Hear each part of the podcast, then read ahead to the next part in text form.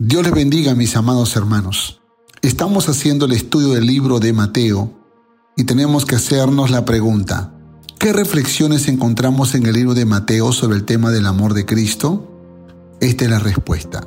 Dios en su inmenso amor envió a su Hijo para que una vez más sea anunciado el arrepentimiento y perdón de pecados, no solo para judíos, sino también para los gentiles. Y Jesús lo hizo con amor. Hoy reflexionaremos sobre el tema El amor de Cristo manifiesta compasión. Mateo capítulo 28, verso 16 al 20. Pero los once discípulos fueron a Galilea, al monte donde Jesús les había ordenado.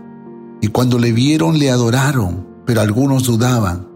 Y Jesús se acercó y les habló diciendo, Toda potestad me es dada en el cielo y en la tierra, por tanto id y haced discípulos a todas las naciones, bautizándolos en el nombre del Padre, del Hijo y del Espíritu Santo, enseñándoles que guarden todas estas cosas que os he mandado, y aquí yo estoy con vosotros todos los días hasta el fin del mundo. Amén. Es probable que este sea uno de los textos más famosos de la Biblia, conocido como la Gran Comisión, que precisamente es Mateo quien resume la misión que encargó Jesús a los discípulos en el momento de su ascensión a los cielos. La versión traducción del lenguaje actual lo dice de esta manera, Dios me ha dado todo el poder para gobernar en todo el universo. Así que Jesús tomó de esa autoridad, de ese poder para entregársela a los discípulos. La palabra griega para potestad es exusía, que significa privilegio, fuerza, capacidad, competencia, poder, influencia delegada.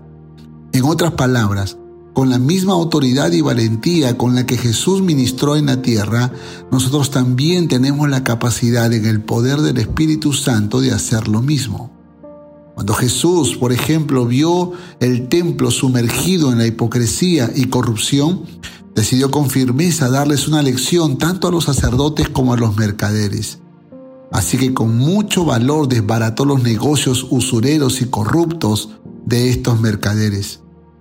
Ellos, muy ofendidos y enojados por sus grandes pérdidas económicas, decidieron matar a Jesús, así como los religiosos. El Señor también confrontó a los fariseos y enseñó acerca de su reino venidero, que sería un reino de verdadera justicia, paz, amor y pureza. Pero también Jesús tuvo un ministerio lleno de compasión por el perdido, por el pobre, por el necesitado. Y por esa compasión amó, enseñó, sanó y libertó a todos los que vinieron a Él con un corazón humilde. Jesús cuando celebró la Pascua con sus discípulos en el aposento alto, volvió a contar la historia de Israel, su esclavitud y liberación a través de la Pascua, y que ese era un símbolo de lo que significaría su sacrificio para la liberación de la esclavitud espiritual. Esta fue otra forma de explicar que Jesús manifestó compasión por su gran amor. Mateo explica que Jesús es el Mesías, el siervo prometido por Isaías, pero también es el cumplimiento de la figura profética de Moisés, quien fue una figura de liberación de la esclavitud en el Antiguo Testamento. Pero seríamos libertados no de Egipto ni de Roma, sino del poder de las tinieblas, del mismo Satanás, librados de la condenación eterna y rota las cadenas de la esclavitud espiritual. Aleluya, gloria a Dios, gracias Señor.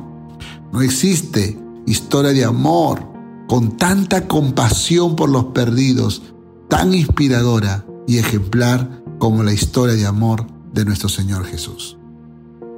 Finalmente crucificaron a Jesús y murió, pero resucitó al tercer día en el poder del Espíritu Santo, ascendió a los cielos, envió a su Espíritu para que esté con nosotros y en nosotros, y encomendó a sus discípulos compasión Sí, compasión.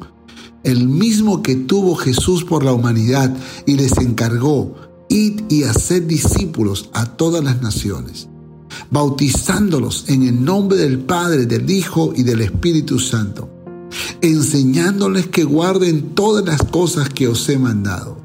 y he aquí yo estoy con vosotros todos los días hasta el fin del mundo. La compasión no es teórica, sino práctica. Es decir, forja el corazón de los discípulos, los encamina para que testifiquen de su fe sin temor ni temblor, los instruye en principios y valores cristianos y manifiesta el poder milagroso de Dios. Este es nuestro gran desafío, una compasión que fluye del amor de Cristo en nuestros corazones. Amado Dios, perdóname por mi indiferencia hacia las personas que no te conocen. Me enviaste al mundo con una misión y quiero serte fiel, sin desviarme del propósito por el cual me das vida. Y ayúdame, por favor, a tener un corazón lleno de amor de Cristo que se manifieste en compasión por los perdidos, por todos los que necesitan de tu palabra, de tu poder y de tu presencia. Ayúdame con un corazón compasivo a seguir conquistando vidas para Cristo. En el nombre de Jesús. Amén y amén. Espero que este devocional sea de bendición para sus vidas. Paz a vosotros.